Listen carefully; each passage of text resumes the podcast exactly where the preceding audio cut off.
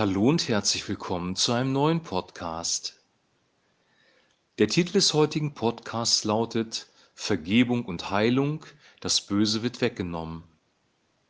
Wir lesen aus Markus Kapitel 2, die Verse 1 bis 12. Und nach einigen Tagen ging er wieder nach Kapernaum. Und es wurde bekannt, dass er im Hause war. Und es versammelten sich viele, so dass sie nicht Raum hatten, auch nicht draußen vor der Tür. Und er sagte ihnen das Wort.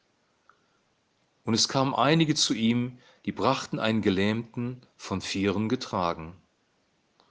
Und da sie ihn nicht zu ihm bringen konnten wegen der Menge, deckten sie das Dach auf, wo er war, machten ein Loch und ließen das Bett herunter, auf dem der Gelähmte lag. Als nun Jesus ihren Glauben sah, sprach er zu dem Gelähmten, Mein Sohn, deine Sünden sind dir vergeben. Es saßen da aber einige Schriftgelehrte und dachten in ihren Herzen, wie redet der so? Er lästert Gott, wer kann Sünden vergeben als Gott allein? Und Jesus erkannte sogleich in seinem Geist, dass sie so bei sich selbst dachten und sprach zu ihnen, was denkt ihr solches in euren Herzen? Was ist leichter, zu dem Gelähmten zu sagen, dir sind deine Sünden vergeben, oder zu sagen, steh auf, nimm dein Bett und geh umher?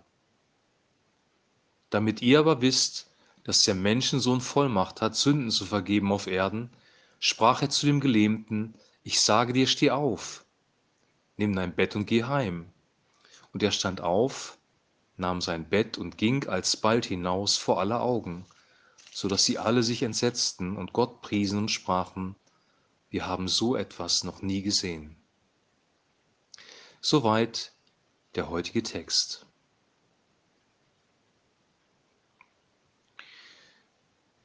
Jesus war schon sehr bekannt und viele Menschen kamen zu seinen Veranstaltungen. Sie wollten sein Wort hören und sie wollten von ihm angerührt werden, um geheilt zu werden.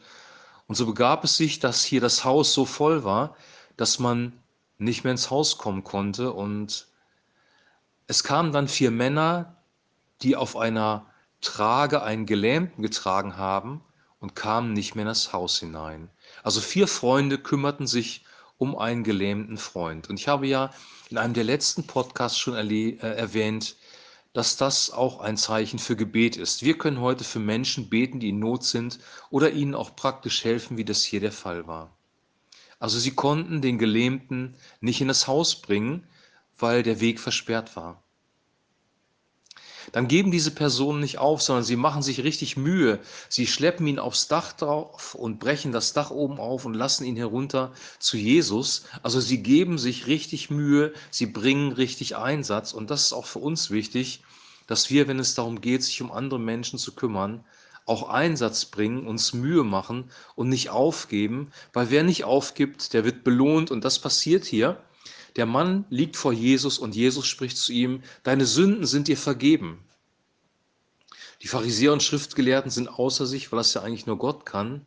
Und dann macht Jesus klar, dass er die Autorität dafür hat und heilt diesen Mann auch, der eigentlich völlig hilflos war und sich nicht helfen konnte. Mein Sohn, deine Sünden sind dir vergeben. Der erste Schritt. Der zweite Schritt, ich sage dir, steh auf, nimm dein Bett und geh heim. Das, was Jesus tut, Vergebung und Heilung. Das Böse wird weggenommen. Morgen werden wir einen weiteren Text lesen, da sagt Jesus, ich bin gekommen, die Sünder zu rufen und nicht die Gerechten. Aber vorher sagt er was ganz Interessantes. Die Starken bedürfen keines Arztes, sondern die Kranken. Die Starken bedürfen keines Arztes, sondern die Kranken.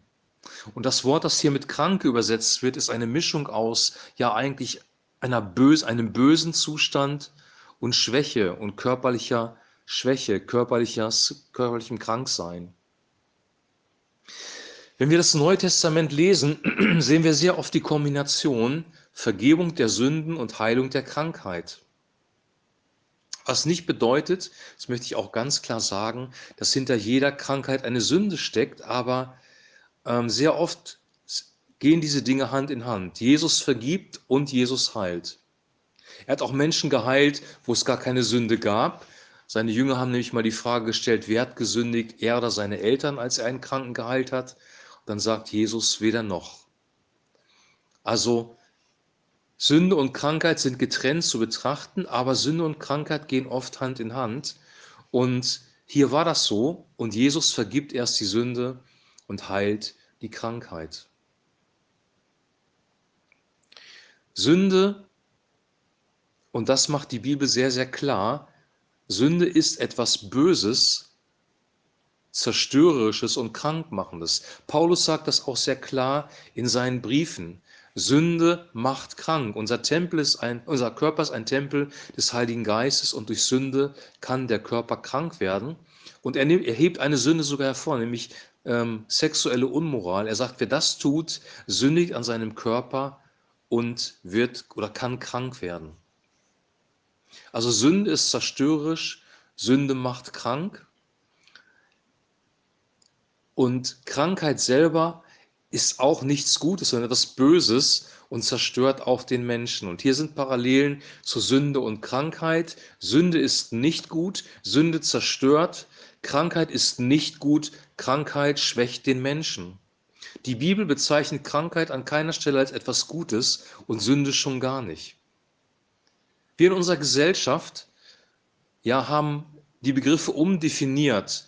Wir halten manche Dinge, die die Bibel als Sünde bezeichnet, für gut und das ist sehr gefährlich, weil diese Dinge immer noch zerstörerisch sind. Das, was Gott dir verbietet, das, was er schlecht nennt, das, was er Sünde nennt, ist zerstörerisch, macht das Leben kaputt. Die Bibel sagt auch sehr klar, dass eigentlich alle Menschen Sünder sind. Paulus sagt, jeder Mensch ist ein Lügner und ähm, jeder Mensch ist auch von Sünde durch die Erbsünde oder durch den Erbfall von Adam und Eva beeinflusst und deswegen ist jeder Mensch ein Sünder und braucht letzten Endes Vergebung und Heilung. Was passiert jetzt ganz konkret bei, ähm, bei Vergebung und bei Heilung? Ich habe hier geschrieben, das Böse wird weggetan und genauso ist das auch.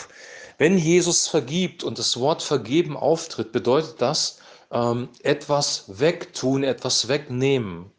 Oder wenn wir vergeben, wir geben etwas ab, wir geben etwas weg. Wenn Jesus uns unsere Sünden vergibt, dir deine Sünden vergibt, mir meine Sünden vergibt, dann nimmt er die Sünde weg aus unserem Leben. Dann löscht er die Sünde aus. Er wirft sie ins äußerste Meer oder er deckt sie zu. Das sind Begriffe aus dem Alten Testament. Wenn du Gott um Vergebung bittest, und wenn er dir vergibt, dann nimmt er deine Sünde weg, die zerstörerische Kraft deiner Sünde weg. Und hier sehen wir, wie wir hinkommen können zu einer positiven Veränderung, nämlich indem wir unsere Sünden bekennen und er uns die Sünden vergibt. Bei diesem Mann war es übrigens so, er war sehr schwach, er war sehr krank, er lag auf seinem Bett und Jesus hat ihm einfach so vergeben, ohne dass er was getan hat. Und das nennt die Bibel Gnade oder Güte. Gottes Güte vergibt und zwar alle Sünden, in einem Zug bei diesem Mann. Er vergibt ihm die Sünden und dann heilt er ihn auch, ohne dass der Mann etwas dazu tut, weil Gott voller Gnaden, voller Güte ist. Also die Sünde wird weggetan, die Sünde wird weggenommen. Bei der Krankenheilung war das das Gleiche. Jesus hat die Krankheit von dem Menschen weggenommen. Er hat das Böse von dem Menschen weggenommen. Die Dämonen werden auch als böse Geister bezeichnet. Also Sünde, Dämonen und Krankheit sind etwas Böses. Das muss dir klar sein. Dann werden wir auch nicht mit Sünde spielen, wenn uns das in unserem Inneren, in unserem Herzen klar ist. Es reicht nicht aus, das vom Kopf her zu verstehen, sondern es muss im Herzen klar sein. Also Gott nimmt die Sünde weg und er nimmt auch die Krankheit weg. Die Bibel sagt, dass Jesus Christus am Kreuz unsere Krankheiten getragen hat. Er hat unsere Schuld auf sich genommen, unsere Sünde getragen. Christus hat Gerechtigkeit sichtbar werden lassen, als er gestorben ist. Er hat nämlich sich bestrafen lassen an unserer Stelle.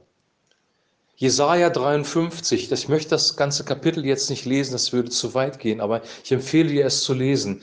Er, der stellvertretende Gottesknecht, hat unsere Strafe getragen, hat unsere Krankheiten auf sich genommen. Der Grund, warum wir überhaupt Vergebung bekommen können und Heilung bekommen können, Wiederherstellung der Beziehung zu Gott bekommen können, ist, weil Christus unsere Schuld gesühnt hat. Manchmal ist es sogar so, dass Sünde und, und äh, Krankheit direkt zusammenhängen, dass Menschen krank sind, weil sie sich versündigt haben. Das hat Paulus ja an diesem Beispiel deutlich gemacht, das ich vorhin erwähnt habe. Und Jesus hat auch mal einem Sünder gesagt, der gesündigt hat, sündige hinfort nicht mehr. Oder bei der Sünderin in Johannes Kapitel 8, der Ehebrecherin, sündige hinfort nicht mehr. Bei dem Mann hat er gesagt, sündige hinfort nicht mehr, dass dir nicht etwas Schlimmeres widerfahre. Sünde ist zerstörerisch, das macht die Bibel immer wieder klar. Wie bekommen wir jetzt wirklich in unser Leben Heilung und Vergebung hinein oder Vergebung und Heilung, weil Vergebung eigentlich der wichtigere Part ist? Wir bekommen Vergebung, indem wir Gott um Vergebung bitten. Vergebung ist eine Gnadengabe, ein Charisma, etwas, das Gott dir gerne geben möchte.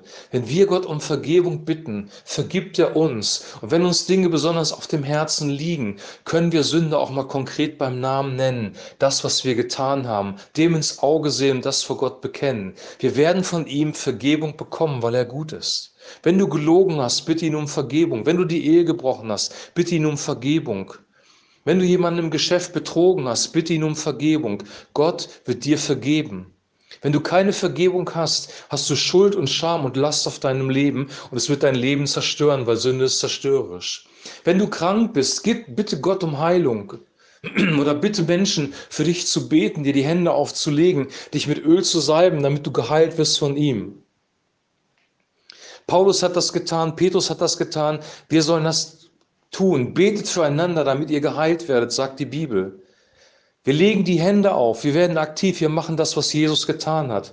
Und wenn wir den Kranken mit Öl salben, dann zeigen wir, dass es nicht unsere Kraft, unsere Vollmacht ist, die den Kranken heilt, sondern der Heilige Geist, weil das Salböl ist ein Symbol für den Heiligen Geist. Der Geist Gottes berührt den Kranken und heilt ihn. Gott ist die Quelle für Vergebung und Heilung. Und Gott tut das aus Gnade. Und wir können zu ihm kommen und uns vergeben lassen und uns heilen lassen. Dieser Mann war so geschwächt, dass er es nicht alleine konnte und deswegen haben seine vier Freunde ihn zu Jesus gebracht und Mühe dafür eingesetzt. Was für ein wunderbares Bild für Gemeinde, sich Mühe zu machen, um anderen ja, Heilung und Vergebung zu bringen oder sie in die Heilung und Vergebung zu bringen, muss man besser sagen. Die Vergebung und die Heilung sind eine Person, nämlich Jesus Christus selbst. Er hat an diesem Kreuz bewirkt, dass wir Vergebung und Heilung haben können. Und ihm gebührt alle Ehre und aller Dank dafür. Das ist das Wichtigste am Ende nochmal. Ihm gebührt alle Ehre und aller Dank für Vergebung und Verheilung. In diesem Text steckt so viel drin, so viele geistliche Dynamiken, so viele geistliche Wahrheiten. Und ich bitte dich, lies, lies diesen Text nochmal, lass das auf dich wirken. Und wenn du Vergebung brauchst und Heilung, bitte Gott, dass er dir das gibt, weil er ist ein guter Gott, der gerne gibt. Ich wünsche dir jetzt noch einen super gesegneten Tag. Morgen werden wir mehr über Vergebung hören. Bis dahin wünsche ich dir eine gute Zeit und ein herzliches Shalom.